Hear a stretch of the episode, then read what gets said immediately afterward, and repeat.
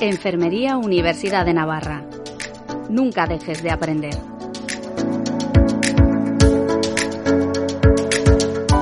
Hola, ¿qué tal? Muy buenas tardes y bienvenidos a este primer webinar de la formación continua organizado por la Facultad de Enfermería de la Universidad de Navarra. Antes de empezar a presentar este webinar, me gustaría hablarles del proyecto de formación continua que tenemos montados desde la facultad. Se trata de una serie de sesiones, bien webinars como este, en el que tendrán carácter divulgativo, talleres y cursos y también jornadas de carácter científico. Iremos anunciando poco a poco en la página web de la facultad todas las actividades que vayamos realizando a lo largo de, de este curso 21-22. Y hoy empezamos este primer webinar titulado Cuidar en el dolor, cuidado centrado en la persona. Contamos con nosotros con, dos ponentes excepcionales. El primero es el doctor Nicolás Varela, responsable del área del dolor y especialista en anestesia y cuidados intensivos de la Clínica Universidad de Navarra. Muy buenas tardes. Y también con María Carrión, enfermera de práctica avanzada del área del dolor, también de la Clínica Universidad de Navarra. Muy buenas tardes, María. Bueno, muchas gracias por estar esta tarde con nosotros y por inaugurar estas sesiones de formación continua de la facultad. Bueno, decirles, esta sesión tendrá una duración de un poco menos de una hora, animarles a todos a que realicen sus preguntas a través del chat y las iremos contestando después de la, después de la sesión. Eh, me gustaría aprovechar a saludar, son unos 200 inscritos, casi 200 inscritos de, de diferentes partes de España, de Navarra, Guipúzcoa, Madrid, La Rioja, Huesca, Barcelona, Vizcaya, Galicia, Burgos, Andalucía y Asturias. Y también saludar al otro lado del charco, por decir así, que serían de Argentina, Chile y Colombia. Muchas gracias por estar con nosotros esta tarde. Y bueno, vamos a empezar, eh, Nicolás, definiendo qué es esto del dolor. Eh, ¿Cómo lo podríamos definir? Pues el, dolor lo define la Asociación Internacional para el Estudio del Dolor. Es una asociación que lleva casi 60 años escribiendo, existiendo y lo, define como una experiencia. te, voy a pedir si te puedes acercar al ah, micro para que no haya problemas de audio lo define como una experiencia sensorial o emocional desagradable, esa es la primera parte de esto, que puede estar o no asociado a una lesión real o potencial o que se describa en términos de dicho dolor. Traducción de esta descripción infumable. Básicamente, dolor es cualquier cosa que el paciente nos defina como tal. Porque en el fondo, la única parte que es fácilmente entendible en la definición es que es una, una experiencia desagradable.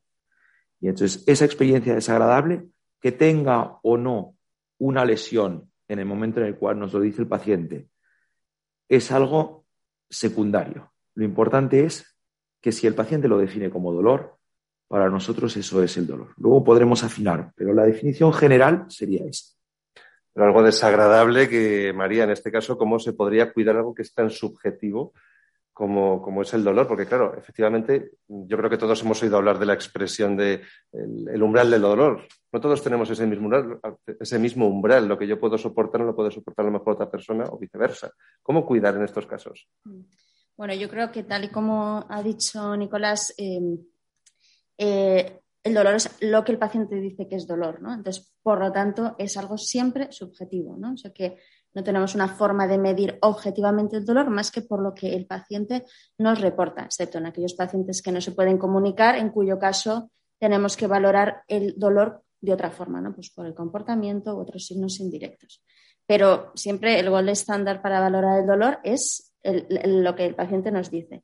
Entonces, em, cuando, hablamos cuando se habla del umbral del dolor, nosotros eh, no solemos referirnos mucho a este término, aunque es verdad que el paciente y su familia dicen, no, es que tiene el umbral, del dolor muy alto, ¿no? Bueno, pues ahí hay una serie de componentes que, eh, vamos a decir, pues por un lado está lo que todos concebimos como la experiencia, o sea, como algo que me produce dolor, ¿no? Una lesión como tal, una herida, un corte, una cirugía, pero luego hay una serie de, variables que influyen en cómo procesamos ese dolor, ¿no? que dependen de las personas, incluso dentro de la persona, de los momentos en los que está. ¿no? O sea que, eh, por supuesto, el estrés, eh, eh, la ansiedad en ese momento, por otro lado, la, la preocupación, el entorno familiar, cómo vivimos experiencias previas de dolor, si he tenido dolor previamente, es más fácil ¿no? que una experiencia dolorosa me desencadene el dolor mm, de forma más, eh, vamos a decirlo así, intensa. Entonces, todo eso ¿no? se agrupa ¿no? en, esa experiencia dolorosa del paciente en ese momento. Entonces, por lo tanto, nosotros como profesionales, ¿no? y esto es un seminario, un webinar destinado a enfermeras, ¿no? como enfermeras, ¿no? y esta es una pregunta que me hacen mucho eh, las enfermeras cuando trabajo con ellas, es el dolor, o sea, ¿es dolor ¿no? o es ansiedad? ¿Es dolor o es, es todo? ¿no? O sea, que el dolor es una experiencia total, ¿no? Entonces, tendré que valorar al paciente en su totalidad y ver, ¿no? Cómo puedo trabajar con ese paciente para disminuir el dolor en función de aquellas variables que están influyendo. Aunque luego lo trataremos más en profundidad, no solo tenéis en cuenta el dolor que sufre el propio paciente, el que padece el propio paciente, sino también a lo mejor esa concepción de dolor que puede tener un familiar. Decir, no, es que le duele. Y a lo mejor es una opinión que no sé si hay que tenerla en cuenta, no hay que tenerla en cuenta.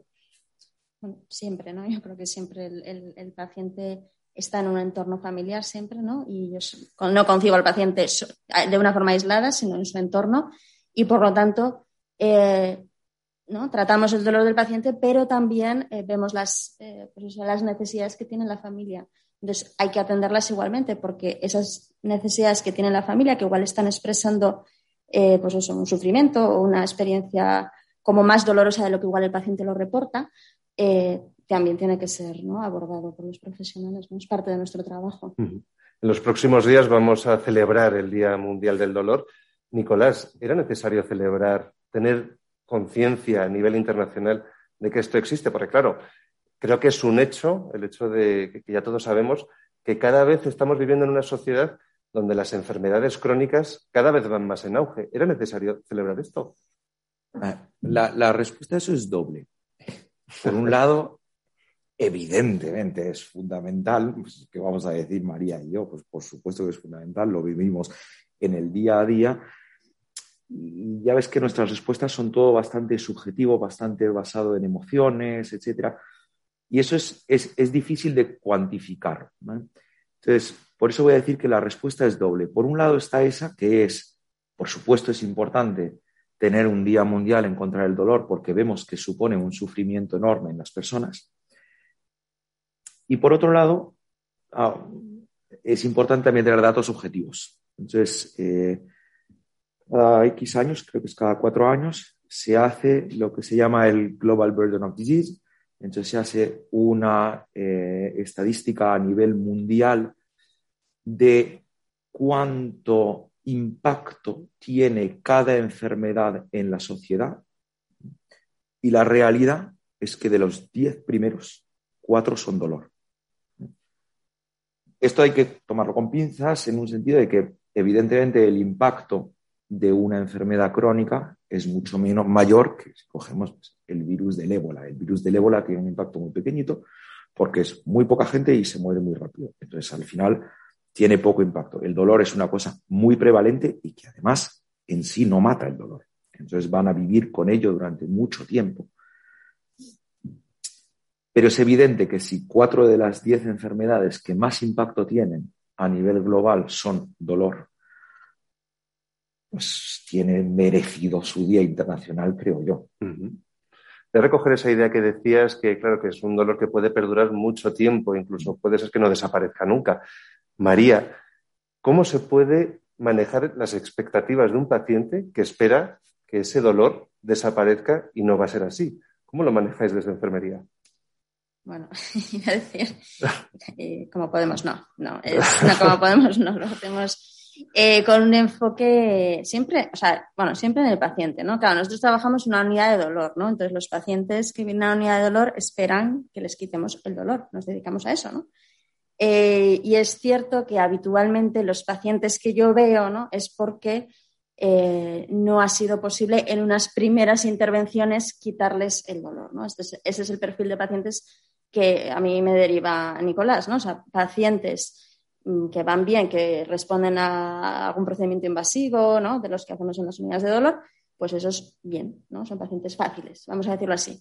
Y ya cuando el paciente no responde a los tratamientos estandarizados, que ya en sí mismos están derivados de, otros profesionales que no han podido bueno, o que, o que tiene una indicación de las cosas que nosotros hacemos para quitarle el dolor, pues entonces ya, eh, mm, ¿no? Pues yo les hago el seguimiento, ¿no? Entonces, Claro, para mí es muy importante qué expectativas tiene el paciente, ¿no? Y es una de las primeras preguntas que le hago, ¿no? Que, y que le, hace, que le hace mucho eh, Nicolás en la consulta, ¿no? ¿Qué espera que podamos hacer por usted, ¿no? O sea, ¿qué, qué espera de nosotros, ¿no? Y para mí es importante escuchar cuáles son esas expectativas, ¿no? Muchos te dicen que me quiten el dolor, porque están en una unidad de dolor para que les quitemos el dolor, evidentemente. Yo también esperaría eso, ¿no? Y entonces tenemos que ver, ¿no? Ajustar esas expectativas en función de las, precisamente, del pronóstico, ¿no? De ese dolor o de lo que nosotros en nuestra experiencia eh, con pacientes de ese tipo, ¿no? Pues sabemos que, eh, cómo puede evolucionar ese dolor, ¿no? Y siempre, bueno, pues eh, Nicolás les habla muy directamente en la consulta, ¿no? Y tenemos una relación, pues una relación terapéutica muy estrecha con ellos porque es muy importante la comunicación con los pacientes para eh, precisamente, ¿no? Pues hacerles, bueno, ser realistas respecto a las expectativas. Muchos vienen con años de tratamiento de especialistas que les han tratado muy bien, de otras unidades de dolor, eh, con relativo poco éxito y evidentemente nosotros no somos, no decimos mucho, nosotros no somos los magos que nos hemos guardado la pócima hasta el final para quitarle el dolor y parecer como los salvadores, ¿no? Es posible que ese dolor no se pueda quitar y es nuestro trabajo, ¿no? Pues ver dónde está el paciente y ver cómo podemos llevarles al punto en el que igual tienen que aceptar pues, que ese dolor no se va a poder quitar. Hay pacientes que en la primera consulta se lo decimos y de hecho te dicen, he descansado, ¿no? ya no voy a seguir buscando solución a mi problema, pensaba que tenía que estar buscando y hay otros, en cambio, pues que, eh, bueno, cuesta mucho más que, hagan ese proceso, ¿no? Y tienes que dejarles también el tiempo para, para, asimilarlo, ¿no? Para trabajar con ellos. Nicolás, ¿qué tipos de dolores podemos encontrar? Vamos a repasar un poco apuntes de la carrera. ¿Qué tipos de dolores podemos encontrar y cómo diferenciarlos entre sí? A mí me toca la parte académica. Entonces, eh, básicamente hay dos grandes tipos de dolor. Entonces existe lo que es el dolor nociceptivo y lo que es el dolor neuropático. La principal diferencia es el origen. Entonces, el dolor nociceptivo es, que vamos a repasar los apuntes de la carrera, aquel que se genera en los nociceptores, o sea, en los receptores a nivel periférico, que están destinados a pues, detectar una lesión, un trauma, una agresión. Vamos ahora, ya, que desde la semana pasada, la semana pasada le dieron el, premio Nobel de Medicina a los descubridores del gen del, gen del receptor del calor. Pues eh, en el caso de la nocicepción, hay receptores específicos de nocicepción que transmiten una señal. Y luego, por otro lado, la otra gran familia de dolor es el dolor neuropático, o sea, aquel dolor que está directamente generado por el tejido nervioso. Esto que es como muy, muy teórico, lo vamos a poner en un nivel práctico, muy sencillo, que se entiende muy fácilmente, que es cuando me doy un golpe en el codo. Entonces, cuando uno se da un golpe en el codo pasan dos cosas. Por un lado, pues, evidentemente duele el codo, me da un golpe en el codo, me duele el codo, y es un dolor sordo, que está ahí, que molesta. Pero luego hay otro dolor, que es el de los dedos quien se haya dado un golpe en el codo sabe que siempre, pues si es un golpecito muy pequeñito, se nota un calambre en los dedos. Quien se haya dado alguna vez un golpe fuerte, nota que le arden los dedos. O sea, los dedos da una sensación de que se están quemando por dentro. Al dedo no le pasa nada. al dedo le podemos hacer todas las pruebas, todos los test sabidos por haber, que al dedo no le pasa nada. Ese dolor lo genera directamente el nervio que ha tenido ese trauma. Entonces, eso sirve para entender como las dos grandes familias, el dolor nociceptivo, que le solemos llamar mecánico nosotros, o el dolor neuropático, aquel generado directamente por los nervios. ¿Se puede, pregunta para los dos, ¿se puede mejorar la calidad de vida de un paciente cuando verdaderamente sufre mucho? Porque hay dolores, es la expresión que a lo mejor hemos oído de, hay dolores que matan, pero es que, claro, si no lo puedes aliviar, pero se puede mejorar esa calidad de vida. Yo no estoy de acuerdo con la frase hay dolores que matan. Bueno, es una expresión de. Porque los dolores en sí no matan. Lo que mata es la desesperación debida al dolor. Entonces, ahí es donde precisamente trabajamos. Muchas veces no vamos a poder trabajar en los niveles de dolor, en la intensidad de dolor que siente el paciente. Pero eso no quiere decir que no podamos trabajar en todo aquello que se ve impactado por el dolor. Calidad de vida, estado de ánimos, relación con sus familiares, relación laboral. O sea, hay muchísimos aspectos de la vida que sí son modificables a pesar del dolor y que pueden mejorar a pesar del dolor. Entonces, el dolor en sí no mata. Y por lo tanto, lo que también hay que tener en cuenta es todo aquello alrededor que puede generar una desesperación total en el paciente. Y eso sí se puede tratar. María, ¿cómo tratáis esa desesperación? Bueno, a ver, nosotros, bueno, yo intentamos hablar mucho con los pacientes, ¿no? O sea, yo creo que la relación personal es, la importante, ¿no? Y, explicarles, ¿no? Y a veces lo hacemos un poco teóricamente, ¿no? Pero decimos, bueno, una cosa es el dolor, ¿no? Porque el dolor es el que es, ¿no? La intensidad del dolor. Y otra cosa es el sufrimiento que causa. ¿no? Entonces hablamos mucho del sufrimiento que causa.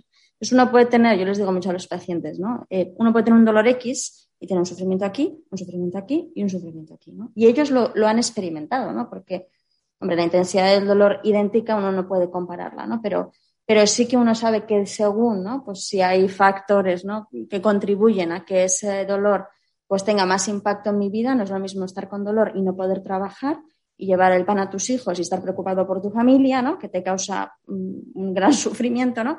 Que tener dolor, ¿no? Y pues eso, tener una baja laboral que está tu familia salvo, vamos a decirlo así, ¿no? O sea, hay muchas cosas, ¿no? Que están impactando en el sufrimiento que causa ese dolor, ¿no? Y vemos pacientes, ¿no? Con unos niveles de dolor muy altos, ¿no? Eh, bueno, o por lo menos que se describen muy altas patologías que sabemos que causan mucho dolor, cuyos niveles de sufrimiento no parecen tan altos o parecen llevarlo bien, ¿no? Entonces, claro, nosotros siempre, ¿no? Intentamos em, llevar a nuestros pacientes hacia el horizonte, ¿no? De, eh, en la medida de lo posible, ¿no? Aliviar el sufrimiento. ¿no? Y siempre, o sea, nosotros siempre decimos, igual el dolor, no se puede aliviar el dolor, pero siempre se puede aliviar el sufrimiento que causa. Y está, ese aliviar el dolor está en la mano del paciente. O sea que nosotros hacemos un proceso, les ayudamos, ¿no? les damos eh, una serie de pautas, eh, facilitamos profesionales para que puedan llegar a hacer ese proceso, pero al final va a ser el paciente, ¿no? Que decida ¿no? y, sea capaz, ¿no? a veces no es tan fácil, no, no, es que no quiera poner la voluntad, pero a veces el dolor desespera, ¿no? Eh, pero bueno, pues aliviar es, ese sufrimiento que le está causando el dolor. Y eso siempre es algo que, podemos hacer, ¿no? en lo que podemos trabajar. nosotros, o sea, yo siempre digo, el dolor es el que es, ¿no? Igual no pueden aliviar el dolor, pero siempre podemos acompañar ¿no? en, ese, en ese proceso, en ese aprender a vivir con, con dolor importante es acompañar cuando estás desesperado. Eh, es muy importante, de verdad. Hablemos un poco del de, área de, dolor de la clínica. Igual algunos de los que están conectados están con nosotros, no es la primera vez que lo oyen hablar. De, es común que exista una unidad del dolor. Eh, también podemos hablar del tiempo que lleva funcionando en la clínica, la manera de trabajar, pero empecemos por, ¿es común que exista área de dolor en los hospitales? Eh, ¿Es común que existan unidades de dolor? Sí. De hecho, es lo habitual. Nosotros le llamamos área porque eh, no solo somos una unidad dependiente del departamento de anestesia, que es lo típico en el 99% de los hospitales, sino que además conlleva la presencia de otros muchos especialistas que trabajan con nosotros, especialistas de salud mental, cirujanos, etcétera, etcétera. Entonces, como, englobamos mucha más gente, le llamamos área. con eso ya doy un poco las dos respuestas. ¿Es común la presencia de unidades de dolor? Sí, es muy común. Lo hay en la inmensa mayoría cualquier hospital que se precie. Lo que no es habitual es el enfoque que nosotros le hemos dado. Entonces, el enfoque que tenemos en la clínica es un enfoque muy holístico y básicamente lo, particular nuestro es precisamente de lo que hemos estado hablando desde el principio, que es aprender a manejar a aquellos pacientes que en sí no tienen salida en lo que tiene que ver con el dolor propiamente dicho. Me explico. Lo propio de las unidades de dolor, en inmensa mayoría de los sitios, es viene el paciente con un dolor y le intentamos, quitar el dolor. Y si no podemos, lo mandamos de vuelta al médico de atención primaria, porque es bastante así.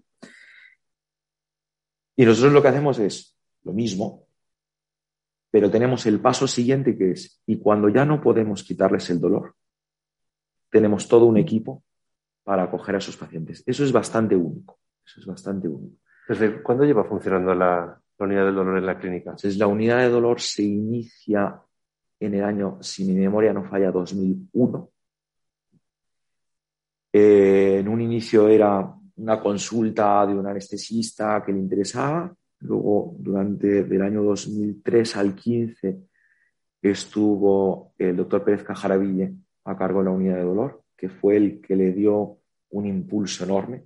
De hecho, el doctor Pérez Cajaraville consiguió ser nombrado mejor unidad de dolor de España en el año 2011. Así nada, nosotros lo tenemos ahí como, un gran premio. Referente. Y, entonces luego se va él y cuando yo entro en el año 2019, eh, básicamente lo que hacemos es precisamente cambiar ese enfoque. Juan, lo que hacía Juan, Juan Pérez Cajaraville, tenía una unidad de dolor muy destinada a lo que es pues, atención del paciente con dolor y el enfoque nuevo que le dimos es, y, ahora lo que hacemos es con aquellos a los que no les podemos quitar el dolor. Respondiendo también a la otra parte de tu pregunta, que es eh, que, quiénes son los eh, integrantes de la unidad de dolor. Eh, a día de hoy nosotros estamos un médico y medio, yo, la doctora Navarro a media jornada con nosotros. Y luego tenemos tres enfermeras. Ya te da una idea por dónde, por dónde van los tiros. O sea, debemos ser el único departamento de la clínica que tiene el doble de enfermeras respecto a médicos, pero es que van por ahí los tiros. Porque poner una aguja, infiltrar una articulación, hacer un bloqueo de un nervio, es algo que en sí no requiere más que la habilidad del que lo haga y el tener disponible una sala para poder hacerlo. Pero todo lo demás es lo que conlleva tiempo, gente, etc. Entonces, dentro de lo que es nuestra área de dolor, además las enfermeras tienen cada una un rol muy específico. Entonces, tenemos eh, no, son especialidades como tal, pero sí que tenemos pues, un, área específica para cada una de ellas. Pues Maribel Puyol se encarga de todo lo que es eh, las perfusiones de lidocaínas en el hospital de día y el seguimiento de los, de los pacientes hospitalizados. Y eh, Isabel Moneo se dedica a todo lo que es tema de neuroestimulación, se formó en programación de neuroestimuladores, etc. Pues, de hecho, tiene su consulta de programación María se encarga de todo lo que son los pacientes complejos. Entonces, todo lo que es seguimiento de pacientes complejos va a María, que también tiene su consulta, su seguimiento de los pacientes, etc. María, ¿cómo es ese seguimiento que hacéis? El que haces tú en concreto. Bueno, pues habitualmente, ¿no? Cuando o son pacientes que ya son conocidos o que yo he entrado en contacto con ellos antes o eh, Nicolás en la consulta, ¿no? Les plantea, bueno, pues ya no hay muchas opciones más que ofrecer, ¿no? o, pacientes que vienen a primera consulta y vienen, pues eso, un historial de, dolor de muchos años de evolución y claramente, pues no se les sigue ofreciendo lo que ya se les, ¿no? ya se les ha hecho y ofrecido en otros sitios. Entonces, directamente eh, les propone lo que llamamos programa de manejo de dolor. A ver, depende del paciente y de, en qué fase esté, pues se lo puede plantear más directamente o un poco menos directamente y en cuyo caso me dice, bueno, yo creo que este paciente es para programa de manejo de dolor, que ahora explico en qué consiste. Eh, y pues yo le llamo, le hago una llamada de seguimiento y voy entrando en contacto con el paciente un poco para ver cuándo es el momento ¿no? también de estar preparado ¿no? pues para, para dar ese salto. ¿no?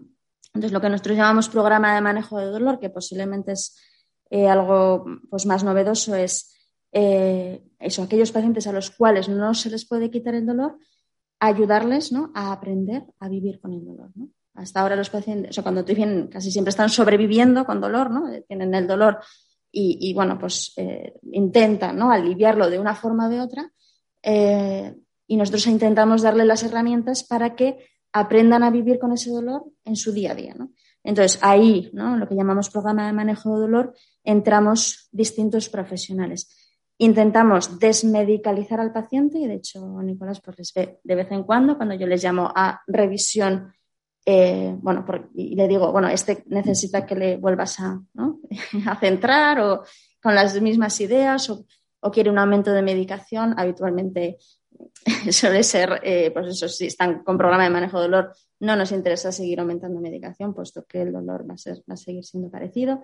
Entonces, bueno, ¿no? les, les llamamos a revisión para distintas eh, cosas, pero el seguimiento es fundamentalmente lo hago yo, en coordinación también con la doctora Laspra, ¿no? que es una psicóloga, eh, la psicóloga que trabaja con nosotros y que es especialista en pacientes con dolor.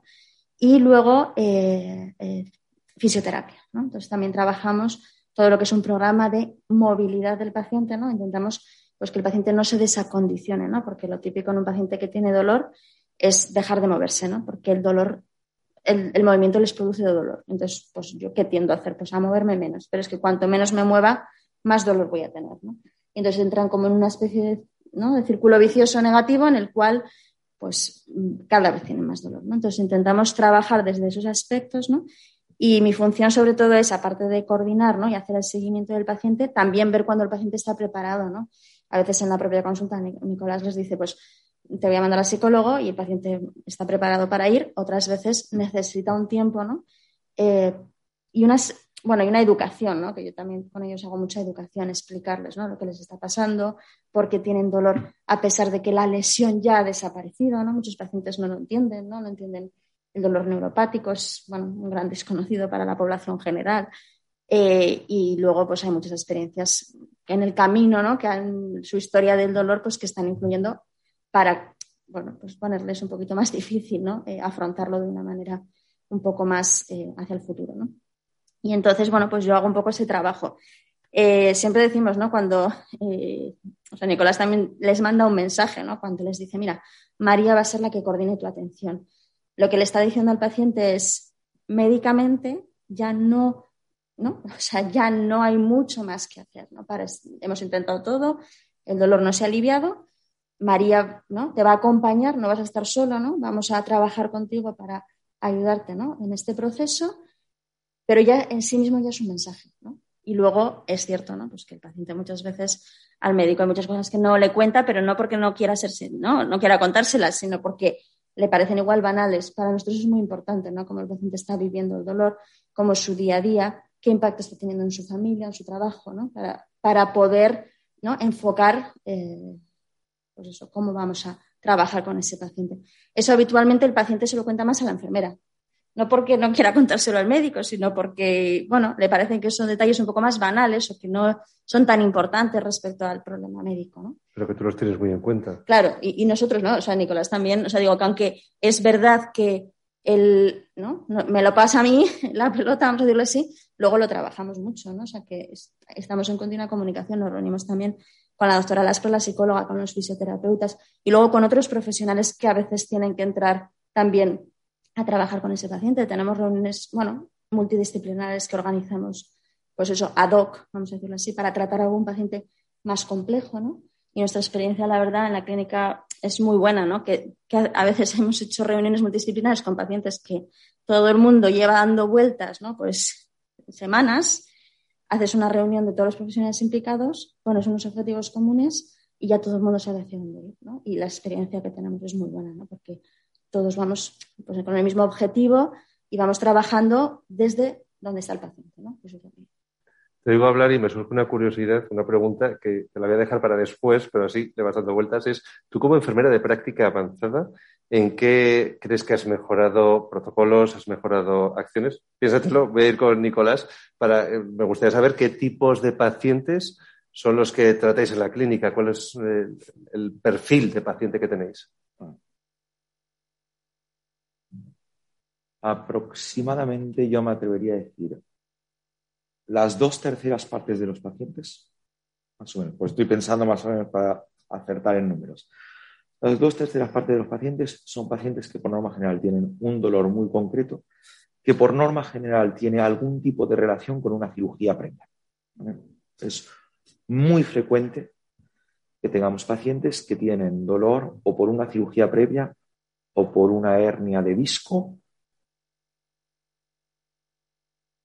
por alguna articulación, yo creo que con eso englobamos más o menos las dos terceras partes de nuestros pacientes, que son esos pacientes que son, entre comillas, mucho más sencillos, porque suelen responder a medicación, infiltraciones, Y del tercio que queda,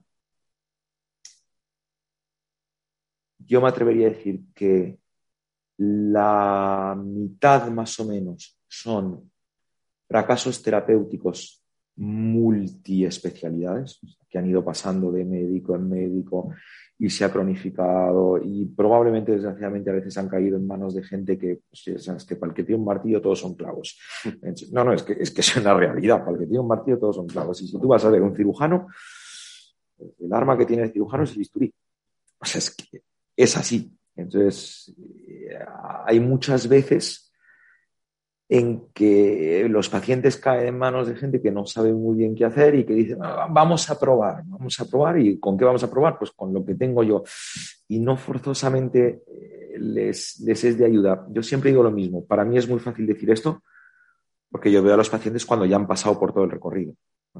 Yo sé que es muchísimo más difícil tomar la decisión de decir yo no voy a hacer o yo le voy a decir al paciente que no puedo hacer nada por él. Para nosotros es muy fácil porque es nuestro trabajo.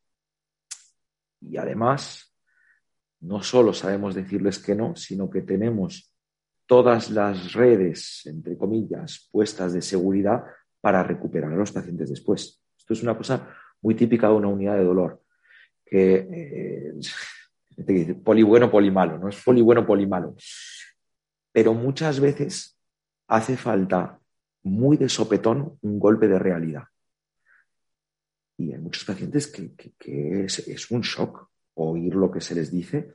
Y entonces nosotros no solo se lo decimos, primero que nada por ética, porque tenemos que decirle a los pacientes esto es lo que hay, pero aparte, tenemos establecidos todos los mecanismos, pues como asegurarnos de que haya alguien pendiente de ellos, que no, no, no es simplemente les digo eso y, ya ahí se va usted. No, no, entonces, eh, todo eso es, es, el trabajo que hacemos con estos pacientes que ya han pasado por muchísima gente. Y luego me quedaba la mitad más o menos del tercio restante. Yo diría que son pacientes con dolores crónicos generalizados, que es el término que nosotros usamos, llámesele fibromialgia, llámesele poliartralgia, como se le quiera llamar. Nosotros los englobamos el, el, término de la OMS, es dolor generalizado crónico. Entonces, son pacientes que básicamente les duele un poco todo. Entonces, esos pacientes también son pacientes muy típicos de programa de manejo de dolor. No se les puede quitar esos dolores. ¿Contestado más o menos? Contestadísimo, perfecto.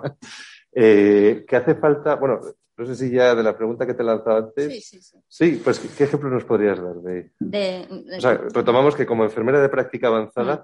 ¿qué crees que has aportado eh, desde tu rol en mejorar dentro del área de, mm. de, la unidad, vamos, del área del dolor de la clínica? Mm. Sí, o sea, yo como enfermera de práctica avanzada no solo tengo un rol eh, asistencial con los pacientes, que eh, para mí es muy importante porque es, la realidad del paciente y es donde yo eh, desarrollo mi expertise clínica y así puedo aportar al resto de los profesionales, sino que como enfermera de práctica avanzada también tengo pues eso, un rol pues docente, investigador, ¿no? Bueno, pues todo, bueno, esto ya iríamos al webinar de práctica avanzada, la verdad que hicimos el año pasado. Entonces, para mí es eh, trabajar también con la organización es una prioridad. ¿no? Entonces, yo, por ejemplo, eh, trabajo con un comité que hay en la clínica, que se llama el Comité de Práctica Clínica, en el cual hay una enfermera de cada unidad de hospitalización y trabajamos problemas del paciente. Uno de los problemas primeros que salió fue el dolor, ¿no? Y de hecho, llevamos un par de años, pandemia de por medio, trabajando el tema del dolor. hemos hecho bueno, pues, eh, distintas acciones, ¿no? cursos de formación online. Justo antes de la pandemia sacamos uno que, gracias la pandemia pues ha sido muy exitoso porque era lo único que se podía hacer así online. Eh, bueno, había algún otro, pero eh, formación a los profesionales, eh, no solamente online, sino también presencial. para mí también es muy importante la formación in situ, ¿no? Y con el Comité de Práctica Clínica también hemos trabajado, hemos renovado lo que es el procedimiento de valoración del dolor, adaptándolo mejor a nuestra organización, ¿no? viendo un poco dónde estábamos fallando y qué cosas se podían mejorar. Eh, entonces, bueno, esa es una parte que también me corresponde. Y, mm, y luego estamos trabajando también un proyecto, ¿no? que es eh, conjunto con la Facultad de Enfermería, para implementar la enfermería sistémica familiar, que ese sería otro enfoque, en la clínica, ¿no? que yo lo estoy trabajando también mucho con mis pacientes de dolor. Entonces, para mí también ese es algo ¿no? que, que, como enfermera de práctica avanzada, aunque no está directamente relacionado con el dolor, sí que estoy desarrollando su expertise con mis pacientes de dolor y por lo tanto lo puedo ir aportando también a otros profesionales. ¿no? Yo creo que también es cuando trabajamos con el resto de los equipos es algo que, bueno, pues que se, que se valora, ¿no? que pueda aportar ¿no? Ese, esa visión más. Yo en la facultad, me acuerdo, pues en esta facultad, algunas de las que me escucháis, pues seréis antiguas de esta facultad, yo me acuerdo la palabra holístico eh, salía por todas partes, ¿no? Pues ahora mismo es la palabra que más utilizamos, ¿no? O sea, la visión holística del paciente es parte integrante, ¿no? De lo que tenemos que hacer al tratar a un paciente con dolor, ya sea con dolor agudo o crónico, ¿no? O sea que ahí no hay que, vamos, hacer distinciones, ¿no? Siempre ver al paciente en su globalidad, al paciente y a su familia, ¿no? Entonces, eso es un poco eh, lo que, bueno, eh, bueno, lo que estoy intentando aportar, ¿no? Mi granito de arena. Nicolás, bueno, es pregunta que estamos ahora, eh, pregunta relacionada con la pandemia, que estamos un poco hartos, yo creo, de, todo esto. A la vista está que tenemos que estar los tres con mascarilla porque no guardamos la distancia. Pero ¿habéis notado un cambio en esa percepción del dolor o que se hayan presentado dolores diferentes antes de la pandemia y después de la pandemia? De la percepción que había antes de la pandemia, del dolor, al dolor que se pueda presentar ahora. ¿Ha cambiado algo? ¿Siguen siendo los mismos? La respuesta es como todas. Como dolor de espalda es un dolor de espalda, claro, antes de la pandemia y después de la pandemia. pero... La respuesta te la voy a decir en dos partes. En un inicio sí y ahora no. O sea, ahora, eh, octubre de 2021, ya tenemos un volumen mucho más habitual en el sentido similar a lo que había pre-pandemia en la unidad de dolor. Pero sí que es verdad que hace un año la respuesta hubiera sido diferente. Hace un año teníamos un incremento brutal en los dolores de nuestros pacientes que tenía que ver con el aislamiento social. hay, que, tener en cuenta que eh, el paciente que tiene dolor y que María pues, ha ido trabajando en ir haciendo cosas, en cómo puedo eh, pues, evitar el desacondicionamiento físico, en cómo puedo incrementar ciertos aspectos de mi vida para mejorar mi calidad de vida, que de pronto, de un día para el otro, lo han encerrado en su casa. Hace un año, o sea, era, o sea, todos los pacientes estaban absolutamente descompensados de haber pasado tres, cuatro, cinco meses encerrados en casa. Esa parte, gracias a Dios, ya pasó. Ya estamos en, un perfil muchísimo más similar a prepandemia. Eh, esa es una parte de la respuesta. La otra parte de la respuesta es respecto a lo que nosotros vemos en la clínica. También es verdad que vemos muchísimo más paciente, que en parte se debe a que nosotros tenemos abierto nuestro servicio absolutamente enteramente y sí que es verdad que hay muchos hospitales que han tenido que cerrar unidades de dolor por culpa de la pandemia. Recordemos lo que hemos dicho al principio del todo el webinar. en la unidad de dolor, lo que es el personal médico son anestesistas. Y los anestesistas pues, han tenido un rol fundamental en manejo de pacientes críticos durante la pandemia. ¿eh? De hecho, nosotros, solo, solo fueron dos meses, pero hubo dos meses en los cuales yo tuve que estar en Madrid. Entonces, pues, evidentemente, pues, hacía lo que podía con las idas y vueltas. Estamos hablando marzo del 20. Entonces, nosotros a partir de mayo del 20 ya estábamos funcionando 100%. Y esa suerte no la han tenido los pacientes de muchas unidades del orden de España, que básicamente están con mínimos, con personal que ha sido adjudicado a COVID, etcétera, etcétera, etcétera. Que luego hay que tener en cuenta otra cosa lo nuestro, o sea, desde el punto de vista de, si miramos únicamente la gravedad del paciente, todo es aplazable. Absolutamente todo lo que hacemos en unidad de dolor se puede hacer hoy, se puede hacer la semana que viene. Entonces, desde el punto de vista de gestión de personal, pues eso ha supuesto que mucha gente se ha ido o han tenido que cerrar unidades de dolor temporalmente. Y, y por eso te digo, la visión que podemos tener ahora mismo no forzosamente es real, porque también vemos toda esa gente que no ha podido ser atendida. Pero poco a poco la, la tendencia es ya está normalizándose mucho. ¿Qué hace falta aprender o, o, cómo hace falta formarse para trabajar bien como médico, como enfermera en, una, en un área como esta? Tener ganas. ¿Tener? Tener, tener ganas. ganas. Eso es lo primero. No, lo que hay que hacer es tener ganas. Eh, desde el punto de vista de formación teórica, eh, hablo por la, la, la, parte médica en España, lo que hay son algunos másteres universitarios. ¿vale? Y luego, para tener una formación realmente a fondo, hay que irse fuera. O sea, es tan sencillo como eso, hay que irse fuera. Hay países con excelentes programas de formación, son programas que duran entre 12 y 18 meses, pero si uno quiere poder formarse a fondo y de manera holística, hay que irse fuera, porque en España es muy anestesia.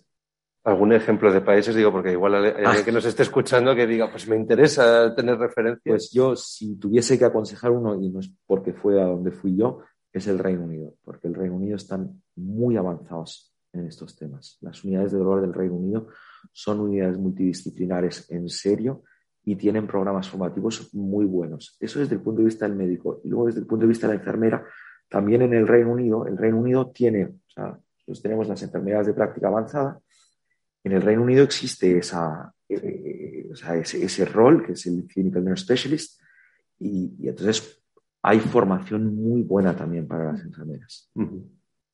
María.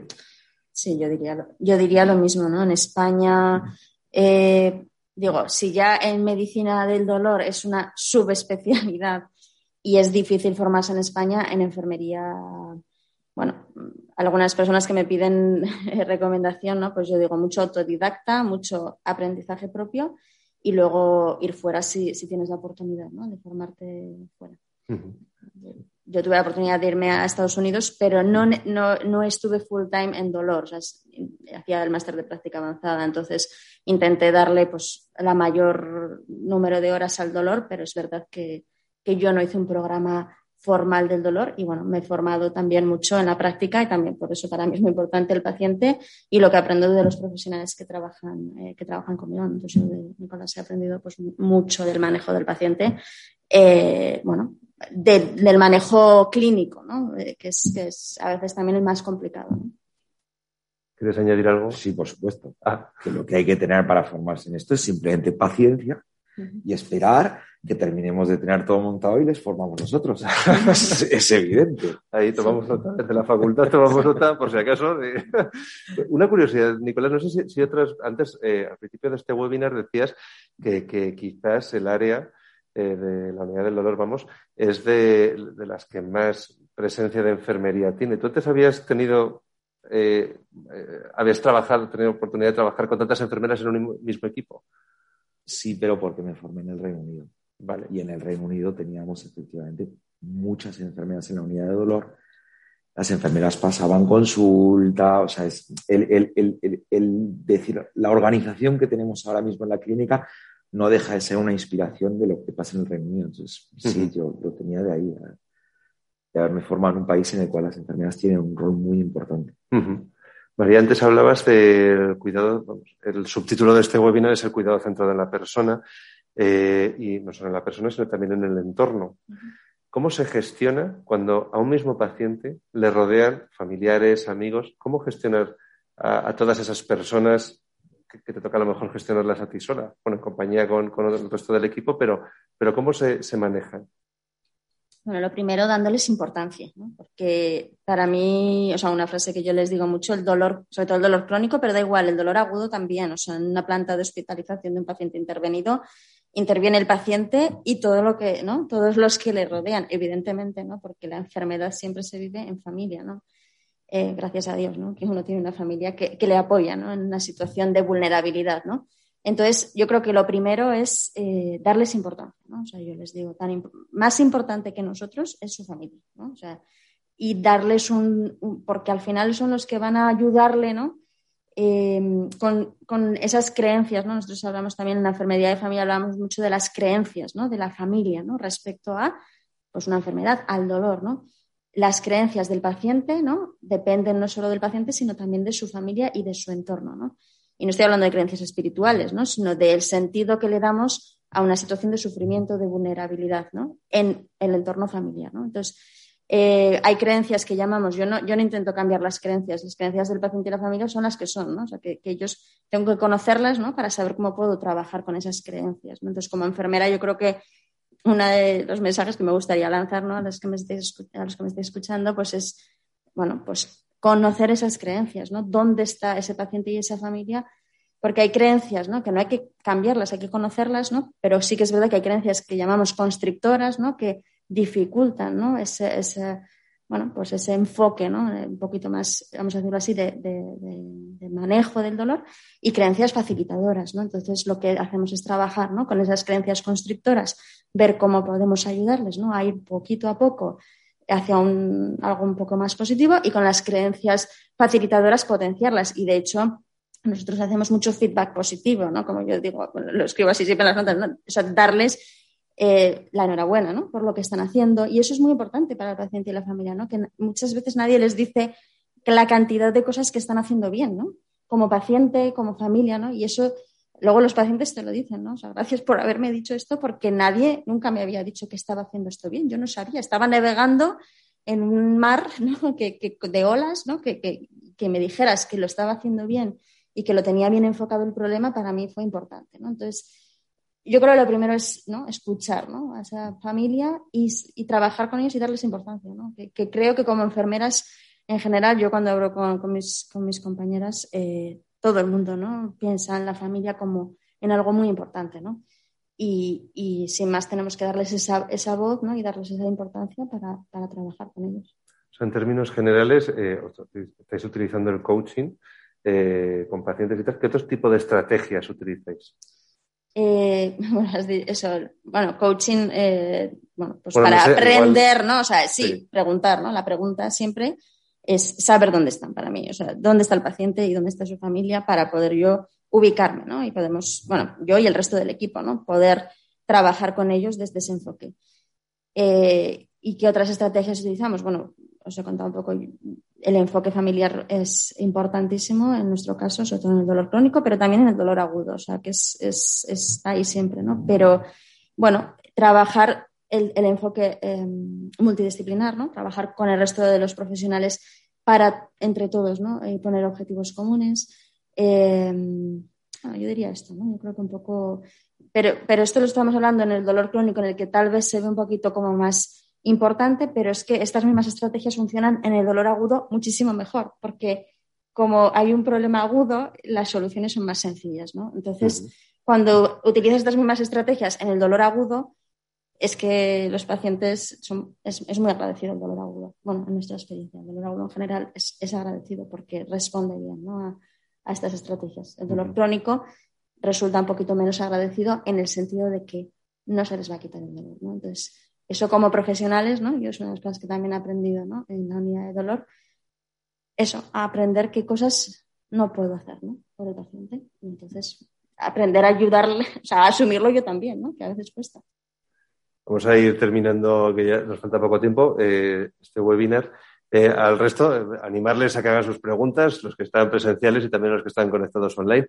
de todos estos años que lleváis trabajando con el dolor, ¿Qué, alguna experiencia, algún paciente que, haya, que hayáis tenido delante y que digas, oye, pues he aprendido mucho de esta persona, alguien que os haya llamado la atención? Sí. difícil.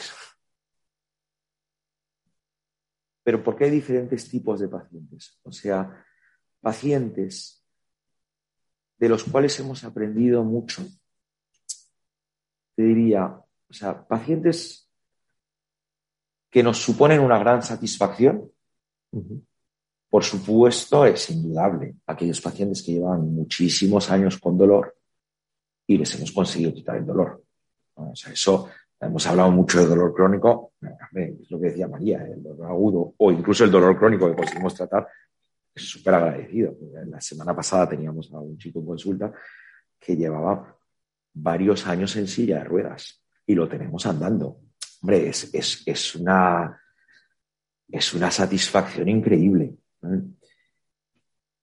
Pero respondiendo a la otra parte de la pregunta, es pacientes de los que hemos nosotros aprendido, también muchísimo. Pacientes que tienen dolores, o sea, nosotros tenemos pacientes que tienen dolores que no solo sabemos que no los podemos quitar, sino que además sabemos que es realmente duro vivir con ello. Entonces, no, no, quiero poner ejemplos porque no podríamos saber de quién estoy hablando, pero tenemos pacientes que objetivamente sabemos, por lesiones concretas que tienen, que esos son dolores realmente duros de llevar y que consiguen llevar una vida lo más normal posible. Y, que vienen y que en el fondo, cuando vienen a vernos a consulta, hasta nos da como cosa decirles, jo, es que no puedo hacer nada por ti porque en el fondo, de hecho, me estás enseñando más de lo que yo puedo hacer por ti. Entonces, eso sí hay, hay, hay muchos de esos pacientes. Muchos. Yo diría que, bueno, no sé, 90%, bueno, 100% de mis pacientes yo aprendo, ¿no? O sea que eh, para mí cada paciente es, una persona, ¿no? Que es, bueno, pues que está llevando una situación, ¿no? Como, como buenamente cada uno puede, ¿no? Y donde está cada uno, dolores realmente duros de llevar que, bueno, y que te dan lecciones, ¿no? Que a veces yo les digo, bueno, te voy a, te voy a contratar como paciente experto, ¿no? Para venir a contarle a otros pacientes cómo estás llevando este dolor, ¿no? Porque tenemos gente con dolores realmente duros, que lo sabemos objetivamente, y que, y que encima te vienen a pedir opinión de cómo llevan las cosas. Y dices tú, bueno, es que ya no sé qué más decirte, aparte de darte la enhorabuena, ¿no? Por cómo estás llevando tú esta situación, ¿no? Entonces, hombre, esos pacientes te enseñan mucho y también te enseñan mucho eh, pues eso, los que pasan de, como, como, digo yo, de la negación, ¿no? Decir, no, no, no, María, a mí que me quiten el dolor, a mí no me cuentes estas historias, ¿no? Porque también te lo dicen, esto es un cuento chino, eh, a mí quítame el dolor. Bueno, pues esos pacientes, ¿no? Que hacen el paso, ¿no? Con, pues eso, con, tiempo, ¿no? Y, que hacen ese paso y confían en ti y, confían en el equipo, ¿no? O sea, no, solo en mí, sino en todo el equipo, en cómo les hablas y, y realmente te, dan esa confianza, para mí eso es, bueno, es un paciente, no sé, que yo me quito el sombrero, ¿no? Yo, a veces eh, te preguntan, ¿pero tú tienes dolor? Entonces es la típica, eh, pues no, no o sea, yo cuando me lo preguntan en directo, no, que no tengo dolor, ¿no? Yo te estoy hablando desde la experiencia de otros muchos pacientes que están pasando por algo parecido a lo tuyo, ¿no? Entonces, ojalá pudiera yo contarles que yo tengo dolor y, y lo he superado, ¿no? A pesar, ¿no? de, de bueno, pues eh, vamos a terminar ya. Nicolás, María, muchísimas gracias por estar aquí esta tarde. Nos da tiempo para un par de preguntas, eh, si alguno eh, quiere levantar la mano. Vale.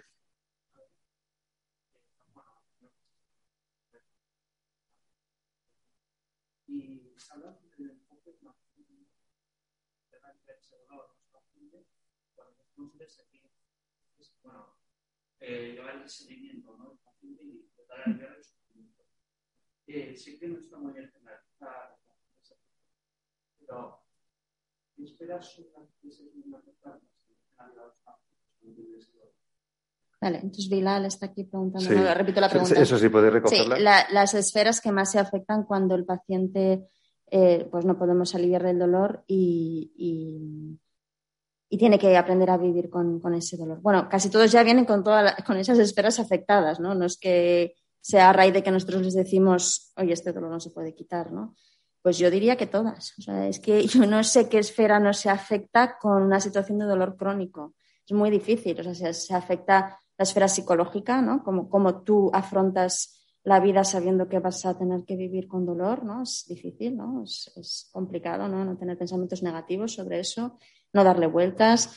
La esfera familiar, social, afectadísima, ¿no? Porque, bueno, no solamente no puedes hacer igual a veces lo que hacías antes, sino que tu familia, bueno, pues eso, a veces te dicen, pues es que nos encantaba viajar, no estamos pudiendo viajar, nos encantaba, no sé qué, ¿no? Entonces, eso causa también sufrimiento al paciente, ¿no? Darse cuenta del impacto que el dolor está teniendo, bueno, el dolor o la enfermedad en cualquier caso, pero el dolor está teniendo en su familia eh, y luego yo diría que en los casos de dolor crónico yo hablo, bueno, no sé, de la esfera espiritual, ¿no? Llámale, tengas creencias religiosas, no tengas creencias religiosas, pensar en lo trascendente, ¿qué hago yo aquí? ¿no? O sea, te hace plantearte, o sea, el dolor crónico te hace plantearte el sentido de tu vida. Eso está claro, ¿no? O sea, que al final, bueno, es una situación muy dura y, toca todas las esferas, ¿no? Entonces nosotros ahí también, digamos que muchas veces estamos como, bueno, eh, soporte, ¿no? Para que el paciente haga su proceso, ¿no? Tienen que hacerlo ellos. Yo no lo, yo no lo puedo hacer por ellos, ¿no? Ellos están ahí, pues en esa lucha interna de, de intentar que el dolor, bueno, pues sea una experiencia, vamos a decirlo, dentro de todo positiva, ¿no? Que de ahí saquen cosas y lo que ya hablamos mucho también yo con los pacientes de la resiliencia, ¿no? O sea, que esta capacidad que tenemos el ser humano de ante situaciones negativas salir fortalecidos, ¿no? Pues eso es muy importante en el dolor crónico, ¿no? Y te lo dicen los pacientes, ha sido una situación durísima, pero me ha aportado esto y esto positivo, ¿no? Y a veces es, es un impacto importante en sus vidas. eh, hemos definido o sea, una experiencia como algo subjetivo, algo, o sea, algo que requiere un cuidado holístico centrado en la persona en concreto. Entonces, mi pregunta es: ¿hasta qué punto es útil identificar la evidencia científica para el cuidado de estos pacientes, tanto dolor agudo como ese crónico que ya no es casi, que casi no se puede tratar de ninguna Entonces, eh, preguntan acerca de, eh, con todo esto que es subjetivo, Em, hasta qué punto es importante la evidencia científica en el manejo. Em, la evidencia científica es esencial. O sea, una cosa es la manera en la cual yo, María, los demás del equipo lo intentamos explicar para que en el fondo se entienda, pero por detrás hay mucha investigación. O sea, todo lo que se hace está muy estudiado. Se estudiará mucho mejor en un futuro porque se sigue estudiando, pero todo lo que hacemos está basado en la evidencia. O sea, el momento en el cual nosotros, o sea, por ejemplo, si, cojo mi parte, el momento en el cual yo le digo a un paciente, hasta aquí hemos llegado y no vamos a seguir metiendo agujas no vamos a seguir con medicación, no, no es que me saco una carta. O sea, no, no, no, está muy basado en guías, hay muchos estudios que lo avalan. Otra cosa es que, por supuesto, una cosa es la ciencia y la otra es la asistencia clínica, que tiene un toque de arte y tienes que saber cómo eh, individualizar para cada paciente en concreto toda esa evidencia. O sea, la evidencia no deja de ser estadística, la estadística se aplica a una población y, tú no, no, o sea, lo que tienes que hacer es aplicarlo a tu individuo, no a la población en general, pero detrás hay muchísimos estudios, mm. muchísimos. Luego lo utilizas también mucho en la educación con el paciente, ¿no? O sea, te dicen, no sé, a veces me viene dolor post-mastectomía, ¿no? Pero hay gente que le pasa esto. Sí, sí, es que entre un 20 y un 30% de las mastectomizadas tienen dolor crónico, de distinta intensidad. Ah, no tenía ni idea, ¿no? Eso es, evidencia, o sea, tú tienes que darles también lo que la evidencia dice, ¿no? Y luego, mm, ay, me venía una cosa a la cabeza, pero se me está olvidando. Eh, no, respecto, por ejemplo, ¿no? La gente, no, esta persona que tiene mucho dolor, ¿no? Eh, aguanta muy bien el dolor, ¿no? Bueno, pues la evidencia, de hecho, nos dice, o sea, porque han tenido muchas experiencias dolorosas previas. Pues de hecho, la evidencia nos dice que las personas que han tenido muchas experiencias dolorosas previas, o sea, que tienen dolor crónico, de hecho, están más sensibilizados al dolor y cualquier experiencia dolorosa, por ejemplo, una cirugía, les va a producir más dolor que a un paciente que no, que no has pasado por ese proceso. Y por lo tanto, nosotros estamos, ¿no? Es que ese paciente tiene más dolor. Esta cirugía no duele tanto ya, pero es que tenía dolor crónico. Y por lo tanto, lo que la gente piensa, dice, no, es que yo ya aguantaba muy bien el dolor. O, por ejemplo, nosotros un aspecto que trabajamos mucho es lo que se llama la catastrofización del dolor, o sea, hacer, del dolor una catástrofe, ¿no? Pues esos pensamientos negativos respecto al dolor. Bueno, la evidencia nos dice que esa es, digamos, la variable más importante para que un dolor se cronifique. Entonces, o sea, bueno, una de las variables más importantes, pero yo diría, la, ¿no? La más importante para que un dolor acabe siendo crónico. Entonces, yo a veces se lo digo a los pacientes no es que queramos trabajar estos aspectos psicológicos, porque eso se trabaja mucho con la psicóloga, todos esos pensamientos negativos respecto al dolor, ¿no? porque, por lo que sea, ¿no? No, es que de hecho sabemos que si no trabajamos sobre eso, el dolor tiene más probabilidades de cronificarse y por lo tanto puede ir a más, ¿no? Porque el dolor siempre, una cosa que les decimos, el dolor siempre puede ir a más. Entonces, trabajamos y hablamos de la catastrofización y se lo ponemos en los informes a los pacientes. Cuando lo ven, dicen, a ver, María, explícame esto, ¿no? Pues lo explicamos porque es verdad que hay una serie de, de evidencia que nos dice que, de hecho, esos pacientes pueden ir a peor. Y tenemos que ayudarles a trabajar sobre esos aspectos. Bueno, nos estamos ya quedando sin tiempo. Eh, se han quedado algunas preguntas en el tintero. Al mismo email que han recibido esta mañana el link para conectarse a esta sesión de webinar, me llega a mí directamente. Pueden mandarme a mí las preguntas y ya se las puedo reenviar directamente a Nicolás y a María. Nicolás, María, de nuevo, muchísimas gracias por estar esta tarde. Espero que nos podamos ver pronto y en otras condiciones mejores, sin mascarilla. Y al resto también eh, agradecerles que se hayan conectado y decirles las próximas sesiones que tendremos de formación continua. La primera será el 4 de noviembre, un taller titulado El cuidado centrado en la familia, herramientas de valoración e intervención familiar. Será un taller presencial de tres horas de duración aquí en Pamplona. Y también tendremos un webinar eh, para el próximo 17 de noviembre sobre la interprofesionalidad en el ámbito hospitalario. Contaremos con un abogado, con una enfermera, un médico y un farmacéutico y vamos a debatir un poco sobre el trabajo interprofesional que, que hay. Así que nada, toda la información la tienen en la página web, ahora mismo les compartiré la pantalla y nada, que esperamos encontrarnos en próximas ocasiones. Muchas gracias por estar con nosotros.